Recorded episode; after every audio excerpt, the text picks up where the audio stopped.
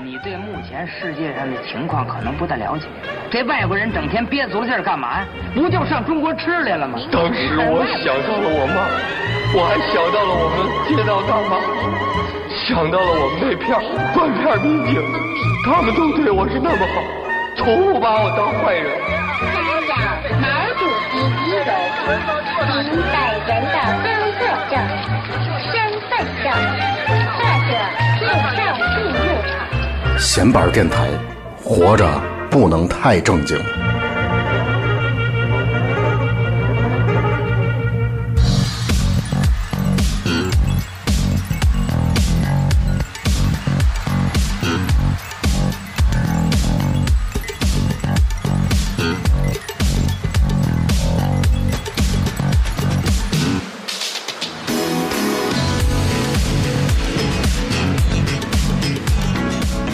啊，听众朋友们，大家好，这里是闲边电台，我是小明儿啊。今天是我自己在这儿，然后呢，我今天陪我聊天的是一位嘉宾。这个嘉宾呢，是因为我们和米尔西里有着这个合作的这样一个关系，然后给我们带来了一位实际上在网络上啊，在大家平时你能接触到的微信啊等等这些啊，包括你如果喜欢看漫画、关注美术这一块儿，你肯定会听到过的一个名字，我们的漫画家大橘子，跟大家打一个招呼。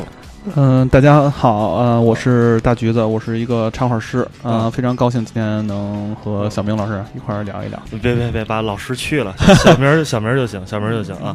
然后今天我刚跟大橘子聊天才知道，其实之前在那个糖蒜那边也做过一两次节目，对吧？嗯，对，呃，我们在那儿录过两期，嗯都是跟画画和我的新书有关系的嗯内容。嗯嗯。但是今天，呃，因为在天津嘛，因为你也是天津人，对对然后算主主场作战，对对对，哎呀，我一直打客场，你知道吧？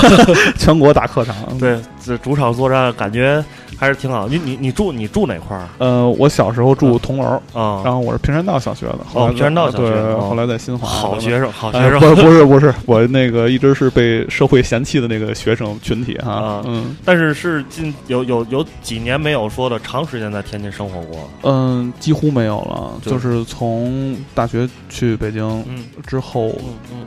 几乎没在天津住过一一周之上吧，几乎没有了。嗯嗯，那你就是就是你还记得吗？就是在你后来回天津之后，呃忽然间发现民园，我操，拆了，拆完之后又建成现在这样，然后包括民园西里，你第一次来的时候，到后来你就亲自把自己的作品放到了这个环境里面，嗯你自己这有什么样的感受吗？因为你也很久没在天津待了。嗯、对，其实天津呃有很多后来让我惊喜的地儿，然后明园西里肯定是其中一个了。嗯因为比如说在北京啊，你可能也比较熟悉，嗯像什么南锣鼓巷啊、七九八啊这种地方会比较多。比如说嗯我想去点儿文艺啊、小资的地方，有很多选择。很多选择。对，你在天津几乎没有。比如说，我闲下来一下午，我去哪儿能感受一下，或者说看看东西呢？嗯几乎没有。嗯所以明园西里这个气质在天津还是挺独特的一个地方。嗯所以呢，后来也有幸，然后跟呃邢老板什么的，嗯我们在四十二路也做过嗯。画展，包括一系列的活动，就感觉调性上非常的合适，嗯知道吗？嗯。嗯，然后后来当然也有机会帮明儿西里画了一个吉祥物嘛，嗯一个那个小白胖子，嗯嗯、现在还立在那个明儿西里的街道里。对然后嗯，这小白胖子应该是咱们在天津，如果你经常爱逛西里、爱逛这些地方，然后又喜欢拍照的姑娘，你手机里一定会有这个小白胖子的身影。那今天我们其实请到了就是这个小白胖子的作者，我在一开始没有说对。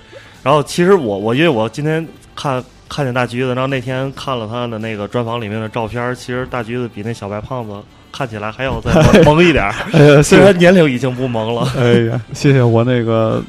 可以透露一下，昨天晚上喝我们同学天津同学自酿的啤酒，结果让给我给喝颓了，然后今天也没梳洗打扮就就来了啊。哦，那就是比较谦虚哈，还没有到自己最最最好的状态。呃，是是的，嗯嗯，昨天那个，哎，我咱就是瞎聊嘛，然后。在北京，你知道聊好多事儿，嗯人家都当正事儿聊。比如说，我要精酿啤酒，嗯然后我就说我要弄一大罐，什么乱七八糟的，好几十万投资，你一听啊，我操，那正事儿。嗯，我和我们同学聊呢，人家啤酒都酿出来了，拢共花了五百六十块钱，你知道吗？你就觉得呃，就这种特别天津精神，你知道吗？或者说对特别好，特别的，就是天津就特别接地气嘛，对对对，不管什么事儿都接地气。我们做电台也是，就是感觉。就是跟那些北京的前辈电台，就是他们很多时候就是感觉很专业，然后就是嗯确实东西聊的话题什么的，你到了天津，到了我们这边聊之后，就感觉大家对我们的反应也是很接地气，所以就是但是我还是想问问那刚才问那小白胖子的事儿啊，就是因为大橘子应该也创造过很多自己喜欢的，然后也被年轻人喜爱的这种卡通形象。嗯然后这个小白胖子当时是怎么创造出来的？他的形象？嗯，其实有点不好意思说，这个小白胖子我之前嗯。在自己的产品上其实用过，嗯然后给他编了一些小故事等等一系列的，但是他没有具体的名字，没有具体的背景，它就是一个图形。嗯后来当给明儿西里呃设计吉祥物的时候，我拿到那个 Brave 嘛，嗯。然后还是希望有一个可爱的萌的，哎，我觉得其实这小小小东西合适，嗯然后我把它改造，然后以及嗯给它放进了很多它的性格或者嗯。跟我们西里相关的一些东西，它就嗯。变成了一个活生生的一个一个东西了。嗯。嗯，在单独展览的情况下，可能看不太出来，但其实我在给他。嗯，放入性格以及故事情况下，其实嗯放入了很多心思在里边儿。嗯有机会如果以后再做跟他相关的展览的时候，大伙儿应该会看到这些东西。嗯嗯，那有可能会在仙农啊或者西里这边呃去做吗？呃，应该是希望是这样做吧。嗯因为作为吉祥物爱好者哈，嗯就是日本的那些吉祥物，嗯对于我来说就影响很大。嗯就是他们做的东西是一种发自内心的可爱。嗯，就是中国的吉祥物呢，大多数是要样子的可爱，哦就是这是一个非常难以呃，你说讲清楚的一个东西哈。对对嗯对，嗯，这个呢，后来我就研究了，也不叫研究吧，看了大量日本的东西以及嗯绘画的他们那种方式和理解，就是咱们的审美和他们嗯。对卡通也好，对绘画也好，就嗯。差的非常多。嗯。那个东西可能是最根本驱使两个地方生长出来的东西不一样。明白。嗯，对，所以呢，如果我有机会去做这种可以公共展示的东西的时候，嗯，我尽量的去。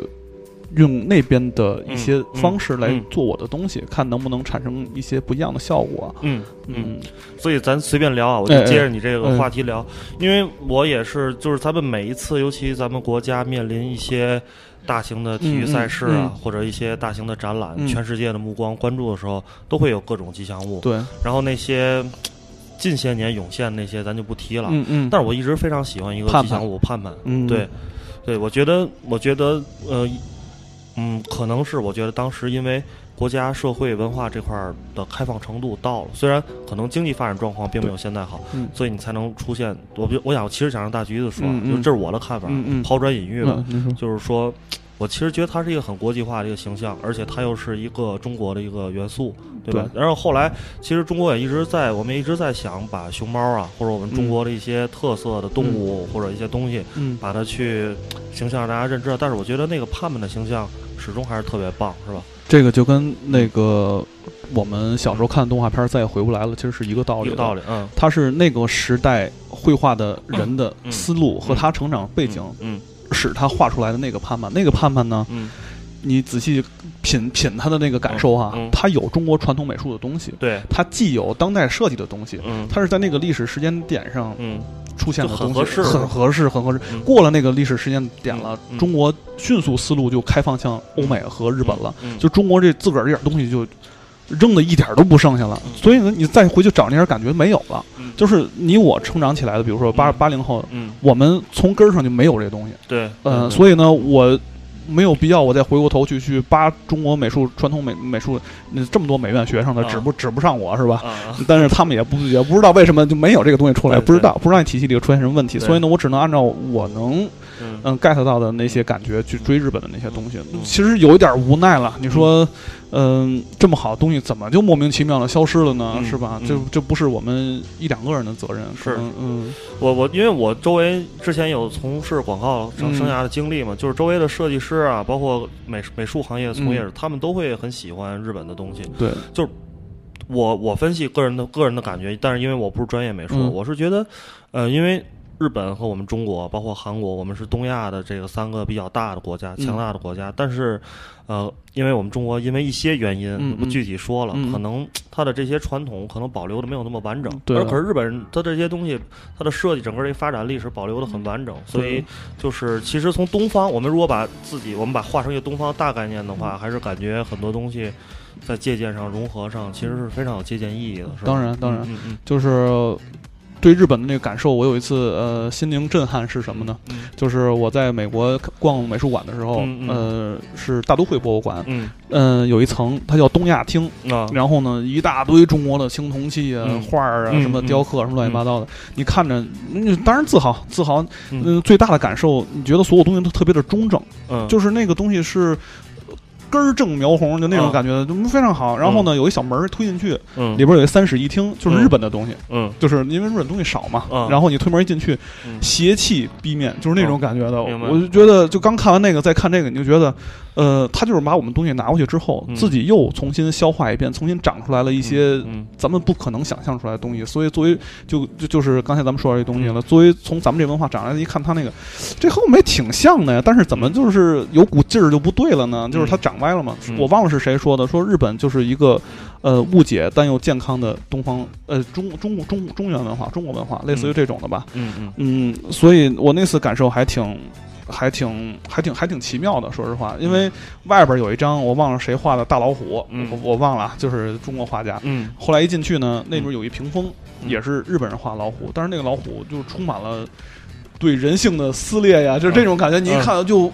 我操！就说怎么还能这么画画呢？你知道啊这种感受的，嗯，所以呢，日日本呢，后来那些卡通的东西，他用特别萌的手手段，或者用特别卡通的手段，嗯也会表达一些非常恐怖以及特别惨的那些那些东西。所以呢，他的文化扭曲的东西会特别的多。对对嗯、所以呢，嗯就是在一个简单的图形下，你会觉得它蕴含了很多信息。对，我是感觉可能因为他们在就是整个经历二战，包括二战之后的这个。嗯这些的经济复苏啊，整个包括原子弹等等等这东西对他们的影响确实非常大大，非常大。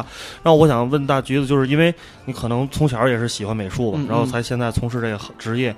小时候看过的漫画或者动画片儿，就是说咱们先说日本的，嗯嗯哪个就是到现在你还觉得非常喜欢的某个作者或者某个作品吗？呃，我我当然咱看的估计差不多啊，我啊看的也比较主流的那些嗯什么《灌篮高手》啊，嗯什么《幽白书》啊。嗯。其实《幽白书》对我的那个影响特别大。就哦，是那咱俩真一样。我因为小时候我同学都看那个《七龙珠》，都喜欢鸟山明那个系列的，然后我嗯我就很喜欢那个。呃富坚义博的，对对对对，尤其是富坚义博，你要是从头看到尾，你要反复看哈，嗯你就发现后来听到的故事，当然那个他画的越来越草哈。嗯但是对于我当时没有任何知识背景的情况下，嗯我看的是越画越飘逸，嗯他就从一个漫画变成一个艺术品了。他就画藏马呀，嗯画那些东西的时候，飞影那些头发对，全都用毛笔画嘛。嗯他之前是用钢笔画嘛，嗯就是那个草率劲儿，那个艺术感就迅速就出来了，对那个气氛的描绘比以前要成熟的多，嗯所以越到看到后边就越迷人。说实话，对嗯，但是我跟你感觉不一样，因为我可能就是从事是文字方面，所以我更喜欢他的故事，我会啊更啊更关注他的故事是的，包括他整个设定的一些事情。对对对，那我觉得，其实当然的那个《七龙珠》里面很多设定也很漂亮，嗯包括那些蒸汽朋克的元素等。嗯嗯。但是我是觉得当时因为你很小嘛，我我嗯。记得我看那个《幽游白书》的时候，也就是上初中的时候吧，嗯他所界定的什么神界啊、是界、是是。鬼界，包括这些，我操，小时候觉得真是对你幼小的、对对嗯。你的幼小心灵带来了一定冲击，觉得我操，这个东西还挺神秘的，是吧？呃对啊，就是完全超越你的想象嘛，因为你生活里面不可能有人跟你去讲这些东西。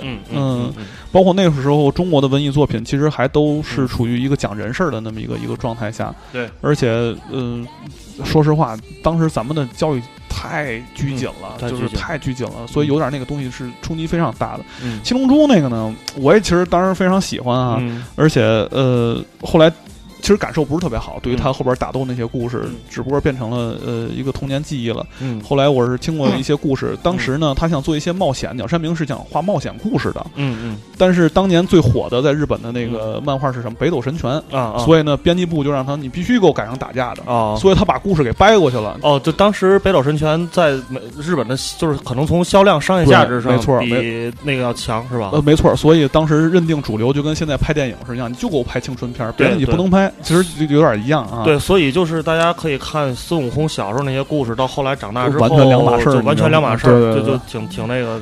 又又是又后来打大 boss 的时候，就是打到沙鲁的时候，我已经觉得有点儿强弩之末了。后来还有个布欧，我觉得这就没完了，对，就没完了，就是后来就是打来打去。嗯，对对，咱们听首歌，歇会儿。今天选的都是那个日本的 Vaporwave，也是这两年比较火的，让大橘再歇一会儿。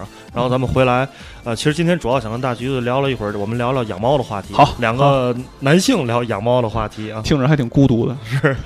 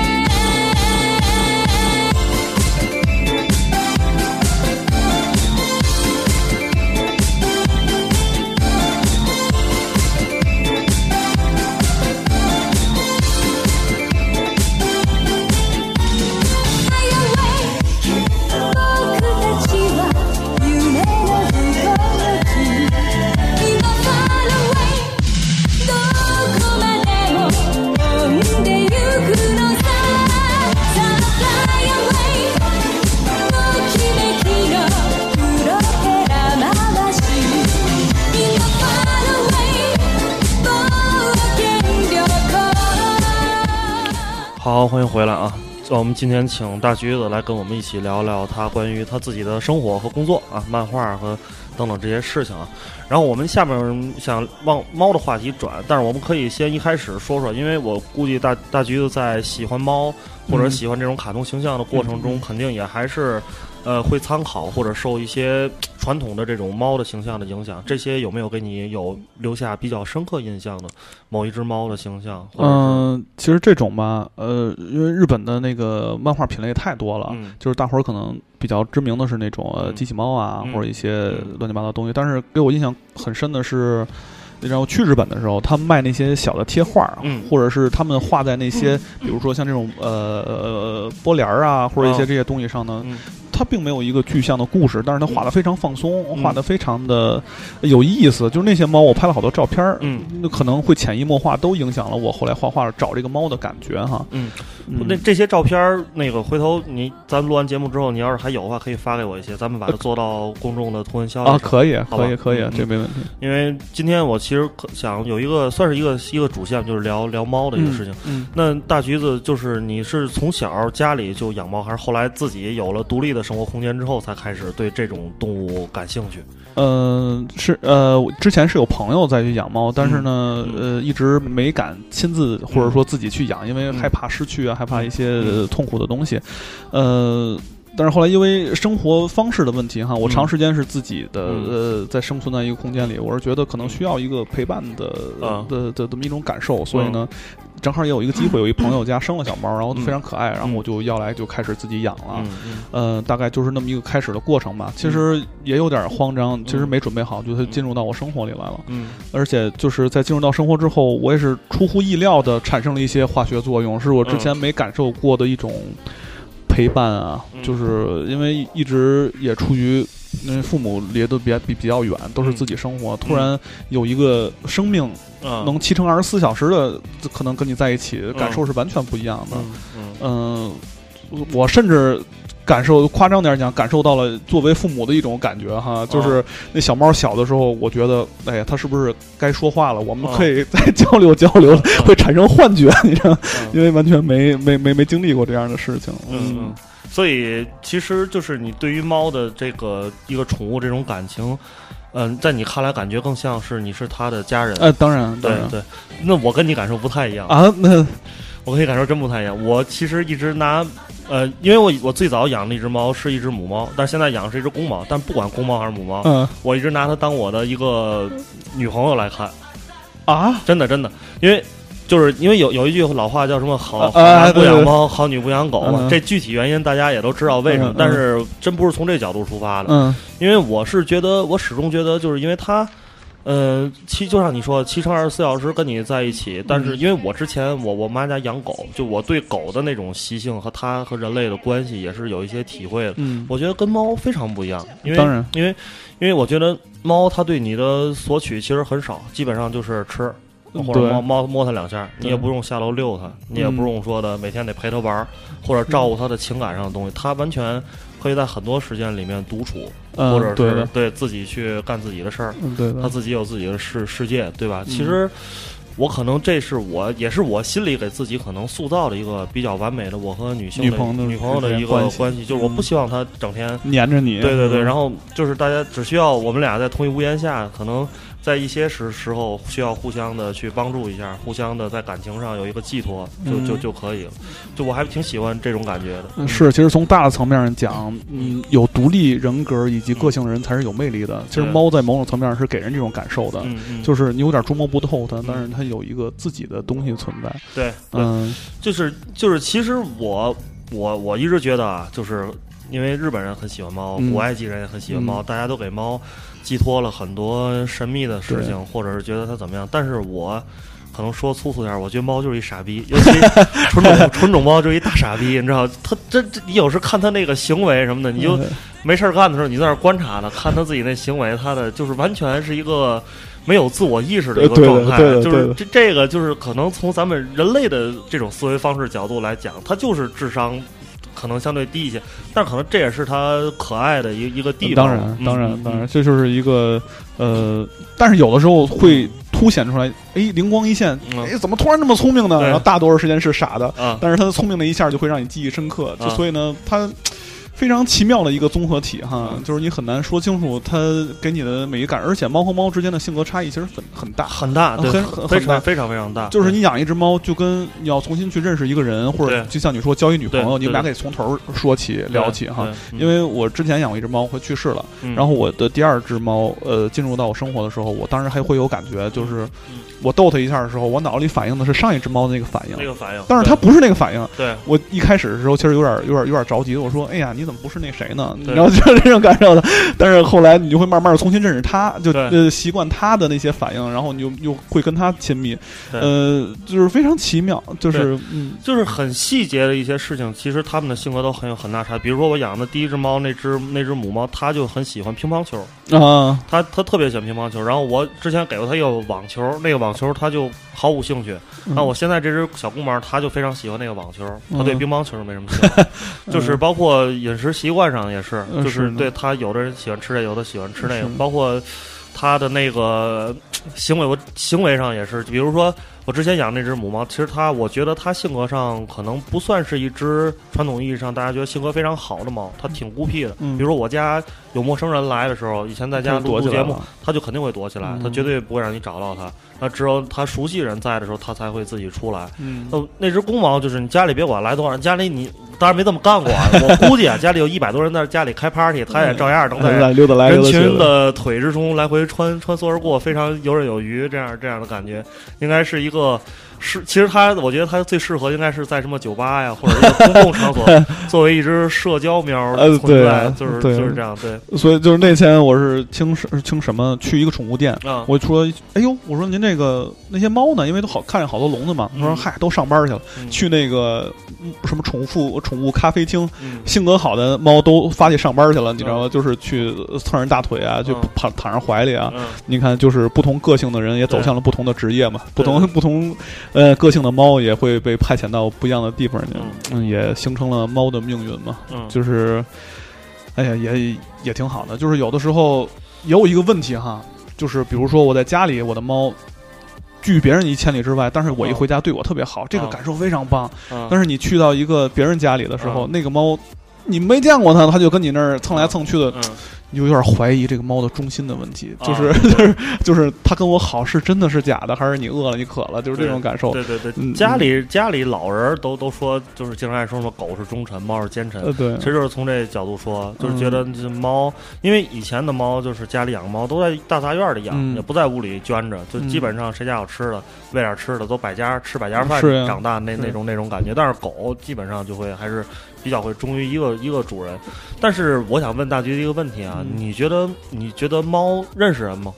我觉得是有记忆性的认识吧，或者说，比如说我现在还是具体的例子哈，嗯我我现在养那只猫，呃。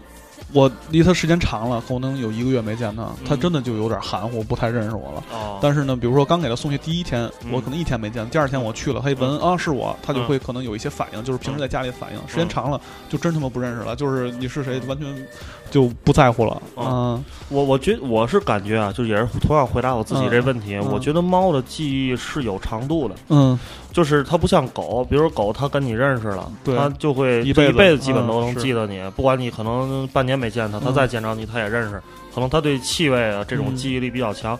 猫会在一个短时间内，你如果这短一两个月，你没见着了，它会记，但是时间再长，我感觉它就会对，所以其实我对那个猫这件事情哈，嗯，尤其是生活方式上，啊我觉得它是一个人类精神生活的一个指指向。啊就是如果一个人能按照猫的生活方式和思维方式生活，他一定是一个幸福的人。嗯呃，因为他不会记住太让你糟心的事儿，呃就是然后都在眼前解决。对，而且嗯就是我我我不知道我说这跟你那个嗯概念是不是一样啊？说法不一样。我是觉得猫是不会把自己的幸福或者感情寄托过于强加的寄托于某个事件或者某个具体的人身上的，是这样，这样它其实不会受到太多伤害。是这样，是这样。对对对，就是嗯咱说最简单的吧，你把猫送人了，它也依然还能继续这样完成自己的一生，对吧？完成自己的一生，没错。就不会有情情感上大起大落。咱经常看到这个一些报道，国内的、国外的好多狗什么主人死了，就在那儿就是就是，其实这种事情听起来挺挺糟心的，对吧是？这样的但是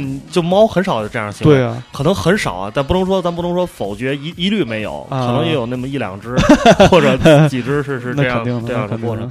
然后大橘子可以那个，因为你你到到日本去玩的时候，嗯应该也会观察了猫吧，是吧？呃，对对，拍了一些照片。对，然后也可以看到日本人他们因为很喜欢猫嘛，跟嗯猫的一些嗯关系，你自己有什么感受吗？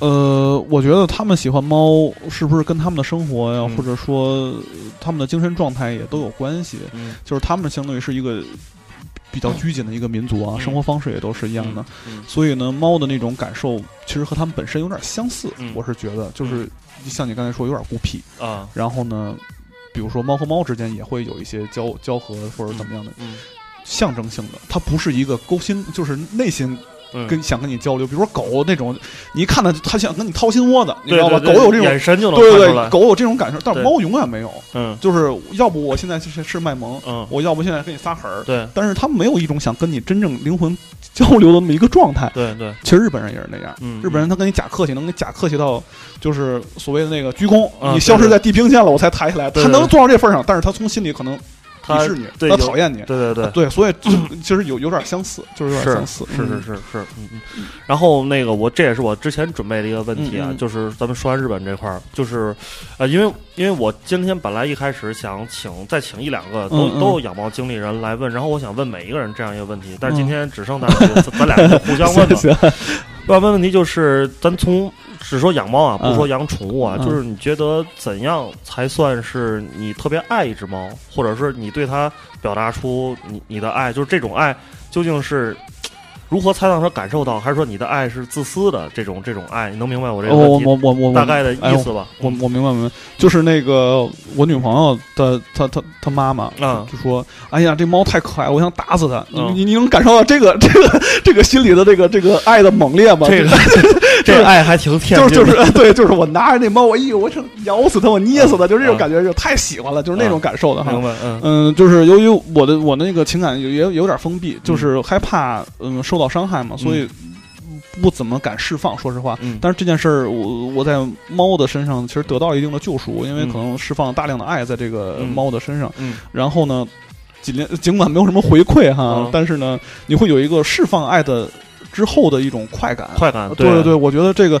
有一个东西让我值得去每天都想为它付出，每天都想为它做点什么。嗯这种感受，嗯、在人间当然会有，但是比如说你交了一个特别真爱的女朋友，嗯这个这个时间能持续多久呢？嗯你不好说，这个嗯根据各种情况。嗯但是你根据猫，它是可以在它生命里一直伴随这个事，你可以无限的给它爱，可以无限给它爱。我觉得这个是，呃，对精神上非常重要的一个环节。是。嗯因为我之前有一个朋友，我印象特别深刻，也是养猫的，他也是做设计的嗯一个朋友，他跟我一直在说一个他的观点，嗯但是我有时不太能理解他那个说法。嗯他说：“他说这猫啊，你一定得对它好。”我说：“为什么？”他说：“他说这猫啊，只有你对它特别特别特别好的时候，它才能感受到，它啊才能反馈给你一点儿它对你的爱。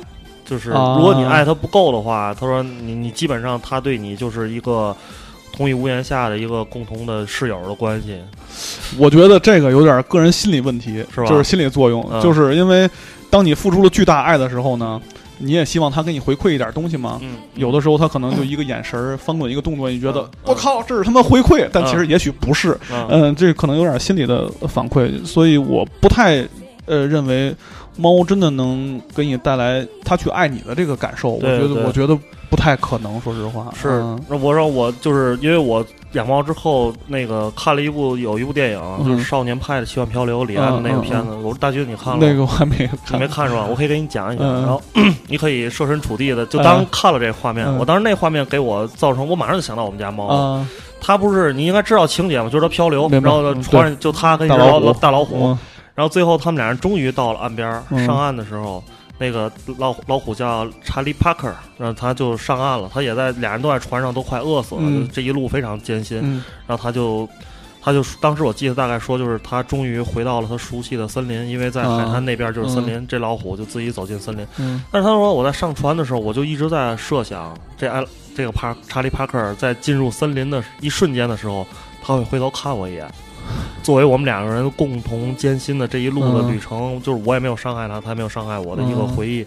但是那只老虎就真的上了岸之后就迅速就走了。迅速走，没有回头看他一眼，根本没有回头看他一眼。嗯我当时就觉得，因为都是猫科动物嘛，对可能老虎跟猫其实对性格上有很多相通的地方，嗯只不过因为体型大小。对我不知道大橘子有没有，我经常会上知乎啊什么、看一些研究猫的性格的一些一些一些一些文章吧。嗯有个文章说说这个猫跟人的关系，其实就更像是在一个屋檐下寄生的关系，嗯，就是它是一个寄生在你身边的一个生物。是你比如说最传统的关系，没有现在这些猫粮的时候，就嗯人吃剩下的东西给它来点它就跟着你一直。嗯那你发现有一天你没吃的了，它就走了。太走了，对，它跟狗跟人的关系完全不一样。是 还有一个理论就是说，说猫跟人能保持现在这关系，完全因为一个原因，嗯因为猫体型太小，人体型太大，猫无法捕杀人了。我觉得这也是有可能的，真真对对，有可能，因为。嗯猫身上的可能性太多了啊就是有很多，因为你也说不出来嘛，是吧？嗯？嗯，所以它真的个儿大了，想弄死你什么，这很正常。那天我还画一小画呢，嗯就画了一个嗯特别可爱的猫对手指头，嗯就是配的话，就是哎呀嗯，我想弄死你，就是 他可能在卖萌了，你看着好可爱呀啊，他心里想的可能妈傻逼，就是很有可能是这种状态啊。嗯。然后我们听首歌，听首歌再歇一会儿。回来，我想让大橘接着说一说如何从养猫到了想画猫的这样一个创作的感觉啊。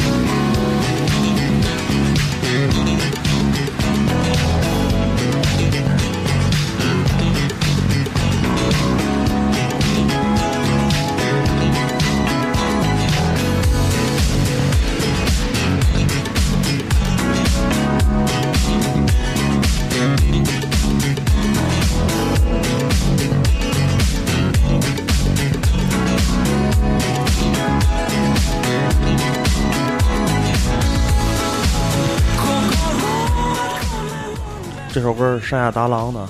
然后 我们接着说猫和大橘子今天聊猫和他的关于猫的漫画啊。其实刚刚在第一次放歌的时候说我们两个男生今天两个直男 啊在聊聊猫，大大橘最后一句话没说完，说的还挺孤独的。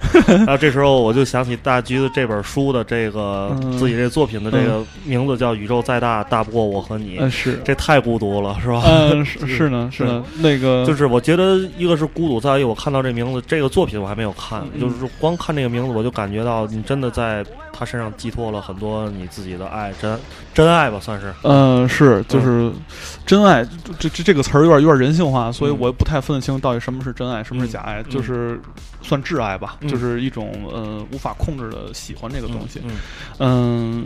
呃，如果说到这本书呢，这本书其实是当时我我的第一只猫去世了，然后呢，就是太想念它了，所以呢就会有这个出发点，想画一个跟猫相关的这么一个形象。嗯。嗯、当时呢，我自个儿有一个小的在微博上的话题，叫“每天宇宙里多一张小画”。嗯。然后在这个话题底下呢，就是我可能画点乱七八糟，什么都有。嗯。然后直到我那猫去世那天之后，就开始它出现在那画面里，而且越画越多，最后就集结成册，就变成这本书了。嗯，而且到现在呢，嗯、可能就习惯性的，我在想表达一个情绪或者场景的时候，嗯。就不自然的就先以猫的形象开始，嗯。嗯，和那个小男孩配合在一起，他们一起再做一点什么那个小男孩其实指代就是你自己，对吧？呃，当时其实是这样的，嗯但是后来后期的这个作品往前推演，这两个人就变成了呃，就像舞台剧里的两个人，嗯他不再是我，或者说和我之前那只猫，他们变成两个演员，明白。他们承载着更多情感上的东西，就谁是谁都无所谓了。其实，嗯，嗯，因为刚才我们在放歌的时候，大橘子在跟我聊这个，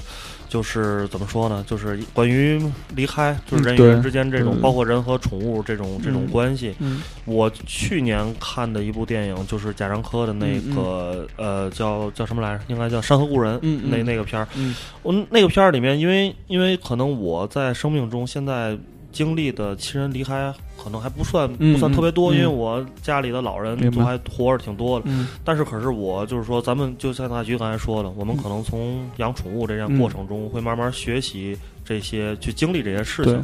我记得那个电影《山河故人》里面，他有一句台词，他说：“他说人，他说人人与人之间哈，他说没有人会陪你走一辈子。其实你想想，真是这样，就是你父母，包括你的，你未来有孩子，有有另一半妻子，就这些人都不会陪你走一辈子，他们只不过每个人都陪你走人生的一段路。嗯对，那这么来讲，其实每个人对你来讲，可能重要的程度虽然不一样，但是其实想想也都差不多。就嗯朋友什么的，有些可能你们这段时间很很亲密，嗯天天在一起，嗯同事。那过一段时间，可能俩人就会几年不见，后来甚至连对方都没有音信了，对对吧？？对的。但其实，在养猫这件事情上，可以学习到这样的一个经验。我想对听听大橘子对于这个事情的，刚才可以接着你刚才那呃话 对，嗯，对，这其实我呃顺顺便说一句，我们、嗯我和东东强老师出的第一本书哈，那本书叫那个。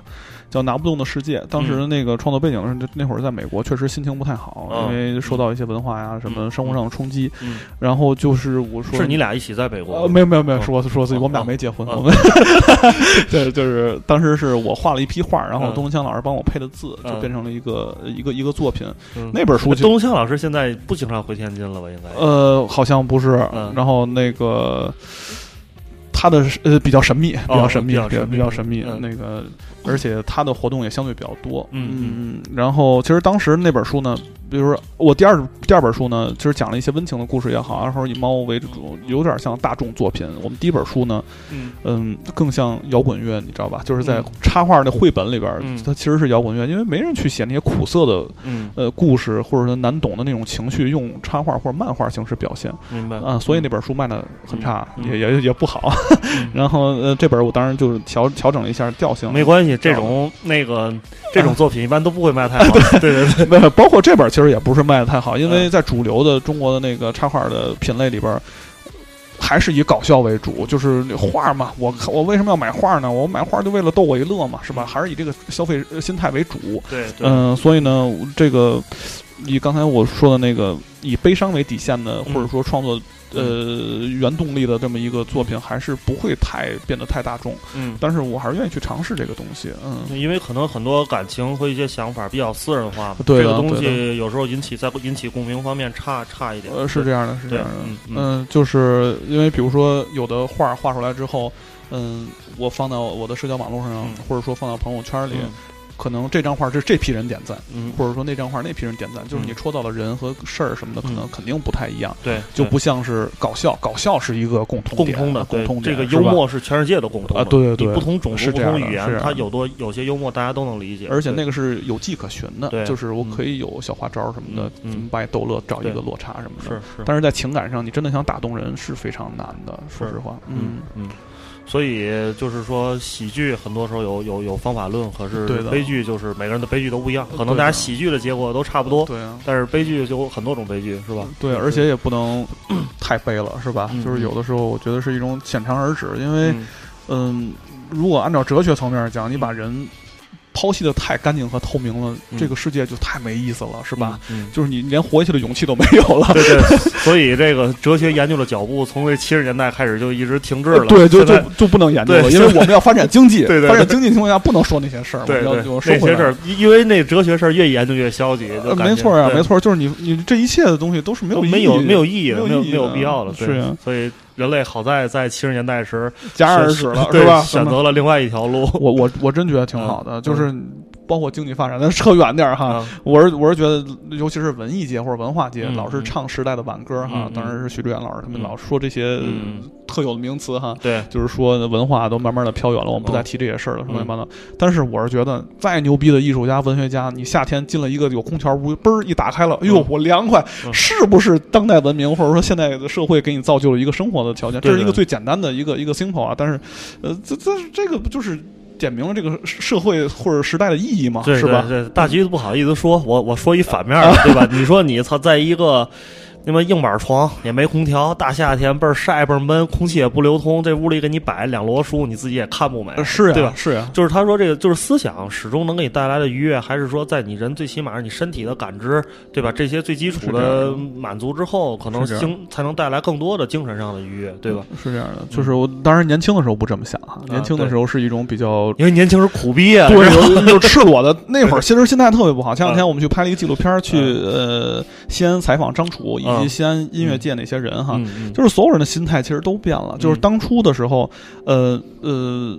都认为谁越苦谁越穷谁越牛逼，嗯就是那一个历史阶段哈，就是尤其是搞文艺和搞摇滚乐的，到现在这个层面，就说谁不愿意坐沙发上弹琴啊？谁愿意坐马路边弹琴啊？是吧？？嗯所以这个跟时代或者说嗯整个的社会状态都有关系。嗯。而且当时呢，有一个乐评人，他其实说的也好，那个时代问题，嗯他虽然拿呃摇滚乐举例子啊，但嗯。其实是这样的，就是我们引导错了一个方向，嗯。就是搞艺术的一定要苦，嗯。这是一个呃，当然有国外的艺术家作为嗯先例哈，嗯。但是你仔细细想，那些国外的真正搞摇滚乐的人，没有一个是穷人，就是他们呃对。我我我其实觉得就是从国外引导啊，就咱讨论这件事儿，我觉得也是有错误的。我是操，咱就呃随便举个例子吧，安迪沃霍尔多他妈有钱，对啊，到了美国之后没过过苦日子，人家操。该上床上床，该泡妞泡妞，该搞男的搞男的，嗯对吧？该搞基搞基，该出席各种 party 酒会，就一样都没少，对吧？嗯然后各种社交，每天都是是泡在这个圈子里嘛，吧？对吧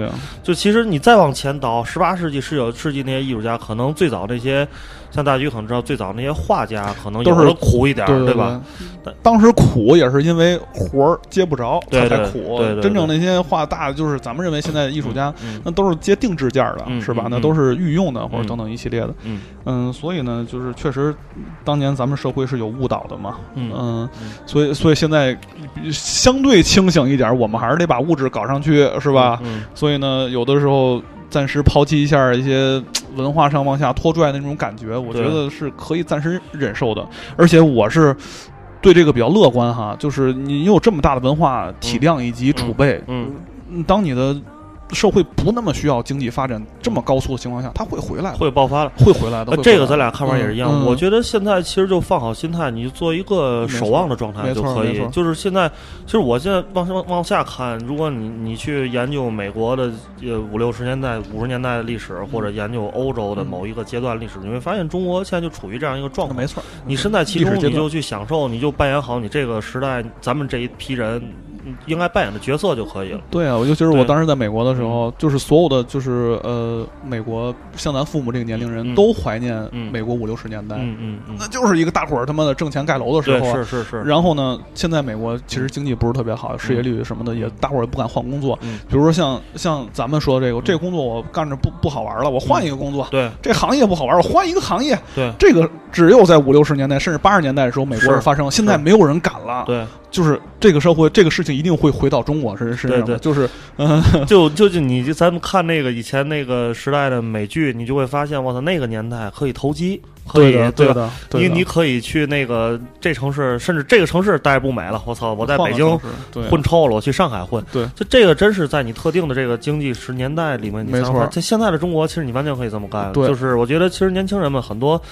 因为我我估计大橘子身边，嗯。像咱们身边都是三十岁上下的对这些朋友，很多人都经常你觉得他操特困惑，就觉得啊，我这你这同学或者一同事说，操，我他妈不想卖房了，光卖房做销售烦死我了。其实你真的可以就不干这个了，你找一别的干，你把自己的唯一你需要就是把自己的物质欲望降低，但是唯一可能需要制约你的就是你的你要有家庭的话，或者有孩子的话，可能对你制约大一点。其实要是自己一个人，我觉得完全可以放弃一份职业，放弃一个行业，再去投入另另一份，没错啊，没错。去享受这样一个时代给你的这个。人类在这个这这个时代的就这种机会其实不多，现在是让我们抓住了，其实非常难得。说对对对对对，就是你不能总去想哦那个时代怎么怎么美好，现在没有。你可以想想你这个时代有什么是你能抓得到的对对对能抓住、能得到的。是这样的。对对对，然后咱们说到这儿了，嗯就可以我觉得引到下一个话题。之前说好就是这个关于网络严肃的这、啊这个话题，因为大橘刚才说在关于说到养猫这块儿的时候，嗯嗯我觉得就是情感上是释放比较多、比较丰富，包括在自己的作品里嗯也会去表达这些。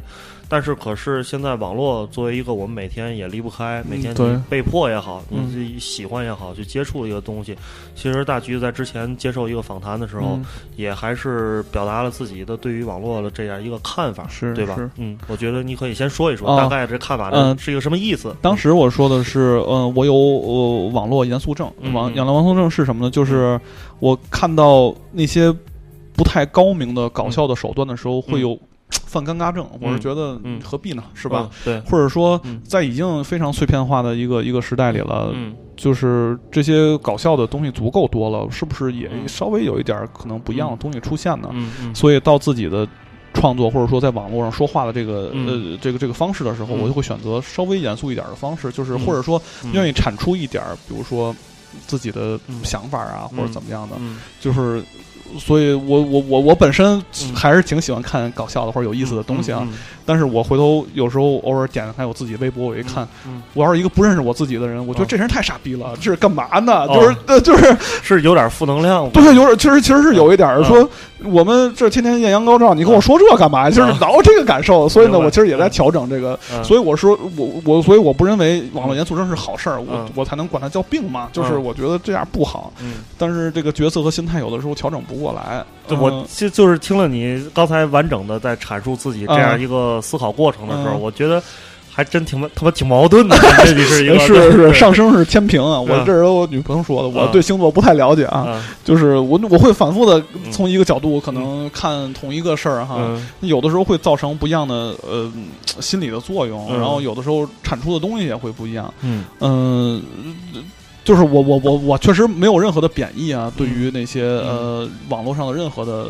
任嗯。任何的那个嗯，比如说呃。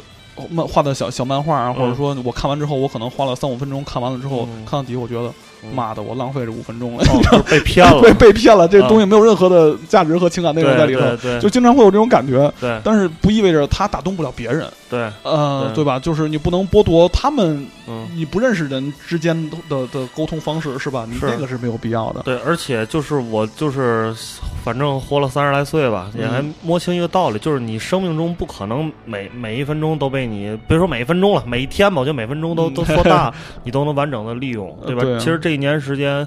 你自己除了发呆、睡觉什么乱七八糟这些时间，就跟咱天津马三立说的 相声，最后你真正工作的时间可能加一块儿才多少天，对吧？对啊真正有用的时间，就是你总有一些时间需要被消耗的，对吧是？但是呢，可是这些东西就是像刚才大菊提到的一些一些漫画或一些嗯可能内容方面差一点，是但是能最后给你抖一包袱，是让你消耗你五分钟、十分钟的时间嗯，就这些东西存在，它毕竟是有意义的。但是，可是作为一个呃有想法、喜欢独立思考，嗯嗯。或者是咱们现在用烂了一个词儿，文艺青年来是。讲，就有时候会这种感觉袭击到你的时候，你就觉得我操，就是感觉有有被自己初衷，但是也也没办法，因为你已经被骗了，哎对吧？对对这就对。这就跟丢了手机吃后悔药意思一样，没没没用是吧？呃是的，嗯呃，所以其实也不排斥，因为，嗯、年龄大了之后吧，反而你的观点什么的嗯就、嗯就不那么想变得尖锐了。其实嗯你想变得尖锐非常容易，嗯，但是你没有没有必要。嗯就就像我是觉得，你比如说咱读读嗯书，嗯咱们嗯读书看报、写字画画，你嗯为了是什么呢？你更包容的去包容的看这个世界，嗯包容的看每个人，你嗯可能呃生活起来会更顺遂一点吧，就嗯不会那么的痛苦嘛，对。是吧？对对对，其实这些嗯都是有助于你去更好的理解你的周遭的一些事情。其实我觉得从小一直呃，家长说学习等等这些，他就是我不知道大局家长是什么样，嗯反正我父母就是他只不过跟你说学知识这些有用，那你哦，后来你长大之后自己才想明白，这个东西其实最大的意义是能帮助你理解这个世界呃。当然，当然，对，就是一些，比如说你说高精尖点儿，可能一些科学上的事情、嗯艺术艺术文化上的事，你你知道这东西，你才能理解它。嗯，甚至最简单的，平时开车路怒症，或者看见 看见街上有些事情，但当当然你掌握了一些知识，掌握了一些思考方式之后，你才能去试图理解它。对，没。错，没错，我觉得这非常重要，对，这个这个非常重要，因为这样你到了。有一天，咱们老的时候，你可能才能变成一个在别人眼中比较慈祥、比较 比较善良、比较这个温文温文尔雅的一个人，对吧？就是完完善自己人格吧，对吧？不呃，就是陈丹青当时就说嘛，就是他喜欢看上海弄堂那些老头儿的脸，嗯那些老头儿就是从容，嗯以及有点对这个世界不屑，我都什么都看过了，嗯是吧？嗯你有什么可打动我的？嗯但是呢，就是在中国社会里，你想成长成为一个慈祥和包容的老头儿，太他妈难了。对对对，太他妈难了！你对这生活给你下刀儿，他妈下绊儿地儿太多了，是吧？对对对，你说我非常的慈祥。昨天我坐出租车是全国退休金都涨百分之十，为什么我涨百分之六点六？老头儿又急了，你知道吗？就 是类似于这种东西，你你你无法安详的度过晚年，你知道吗？就这种感觉的。对，平时还能没涨之前还能坐马路边儿下会儿象棋，一发现这问题之后，得咱碰瓷儿去吧。对呀、而且我今儿刚才像你说那个独立思考的问题，今儿我今天我白天去了，呃，不知道能不能说啊？嗯，没事儿没事儿，去那个嗯呃美术馆啊、博物馆啊，就是天津新盖了一批那些呃特别高大上的一个文化传播的机构的层面。就就不用提具体是哪儿，对对对就提这现象啊。对对对嗯然后呢，它里边的展览和内容的性质，一看就是相对比较官方，以及有指向性、文化指向性的东西。嗯你你明白这意思？就是说，比如说我在美国看的美术馆，嗯他在向你推介的是知识嗯以及眼界和见识，他是嗯他是他让你得到的是这些东西。嗯，但是在就是干货吧，对我们说的干货。对，在我们这个体系里，你能看到这些东西的机会非常少，嗯甚至在北京都非常少。嗯嗯就是北京，我我从美国刚回来的时候，呃，国家博物馆有一场展是和 MoMA 互换展品的，嗯拿来之后我一看，没有一件抽象作品，啊也是意味着什么呢？就是我们的管理层认为，嗯，能说吗？嗯。就是我拿来老大哥们啊他看不懂，啊他看不懂的东西，我的群众一定看不懂。啊，我们一定要把我们的思维固向固化在领导能看懂的，我们才能看，啊就是大概是那么个路子。所以你想在中国的文化氛围里产生一个独立思考人格，其实不是那么容易。你要需要大量的自己去摄取很多东西才有可能。啊就是你就靠着这些，你说我什么都不看，什么都什么都不那什么，嗯然后呢，嗯慢慢长成一个独立思考的人，不太现实，在中国这社会里不太现实。嗯嗯，嗯就就是像大菊说这事儿，我可以给你讲一个我我嗯经历的事儿。我上大学时念的是北京电影学院，嗯嗯然后那个我上大学时非常喜欢看电影，嗯然后有一次有一个非常我喜欢的一个德国导演的影展在中国办，在北京办。然后呢，我不知道现在存不存在，叫歌德学院，是德国人办的，应该还存在吧？歌德他放到歌德学院去办了，然后我就去歌德学院去看这个展，看他嗯影展。然后那个到那儿之后，他的那个片子都是从德国运来的胶片，嗯上面英德文对白，嗯德文对白，英文字幕，嗯就是我我英我英语也不好啊，嗯就是根本很难看懂。嗯但是可是你看到那胶片的时候，还是觉得挺震撼的，嗯毕竟是原版的东西。然后我发现有当现场有一个德国老外，他会讲中文，然后我就问问他，我说我说这个片子为什么不拿到电影学院去放？嗯他说我现在说这也无所谓了，嗯反正也毕业了。他说我找你们校长了，嗯他说那个想在你们学校放。嗯他说你们校长说了，我们学校英我们学校学生英语水平普遍不好，你这东西在我们这儿放，大伙儿看不懂，啊看不懂了也没人来看，说你就就别放了吧。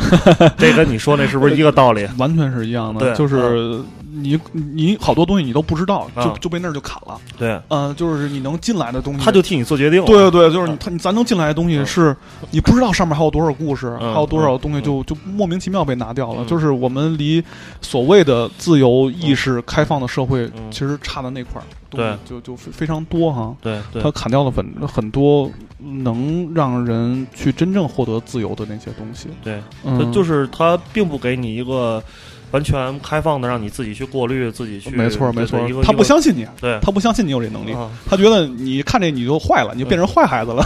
这是这是我们接受到最大的信息嘛？对对，嗯嗯嗯，行，我觉得这期节目咱聊差不多了，但是今天跟大橘子聊，感觉还有挺多其实可以聊的事情。对对对能交流。以后有机会吧，在回天津的时候，咱们可以再约去录别的方面别的话题话题，对对对对对对。嗯嗯，然后最后咱们还是得感谢一下西里，是是咱俩是提供最基础的，咱俩提供一个坐这儿的机会，吧？对对对，然后其次呢，可以再互相那个宣传一下对方，对吧？是是，这同时也帮明园西里再咱们再说几句好话吧，对吧？对 因嗯为因为我觉得确实那个明园西里在在天津来讲吧，或者是仙东大院吧，这这些包括这些地方，清王府、楞这些地方，还是呃给了一个你可以去静下来，自己去跟朋友聊天，享受一个环境的一个机会。所以希望大家多来这儿坐一坐，多来这儿逛一逛。嗯是呢，就是刚才咱还聊这个话题了，就是中国人爱看楼、爱看高楼大厦这个劲儿啊，嗯来的也猛，去的也猛。说实话，嗯就是我们已经到了开始找自己原有建筑的那么一个状态了。我觉得这个非常好，嗯就是像刚才说那东西，我们嗯有东西就可以翻出来。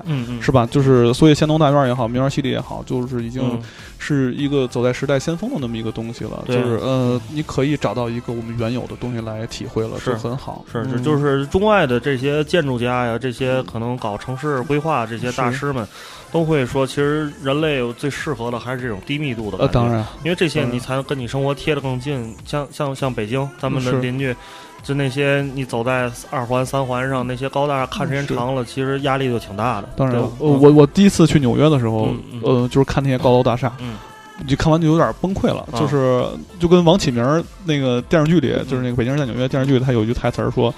这个楼能是他妈好人盖的吧？就是就是那个感觉，就是怎么能把楼盖成这样呢？对所以呢，就那个心里特非常不舒服。你看到那些东西对，就是好人不可能短时间内有这么多钱，对吧？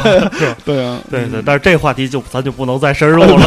对，嗯好，我们就是今天这节目就差不多到这儿了是啊。然后希望有机会还能让西里帮我们牵线儿，能有时间好好更多的聊一些其他的话题。那今天我们谢谢大橘子来跟我们分享他自己谢谢小明的一些嗯工作经历。好，我们最后再来听一首歌，然后来结束今天的节目。拜拜大家，拜拜谢谢你们收听。然后啊，最后再说一句，然后我们会公众图文消息上可能会展示一些大橘子自己的作品和他拍的一些照片儿，大家到时候可以关注我们的微信公众号。好，拜拜各位。拜拜。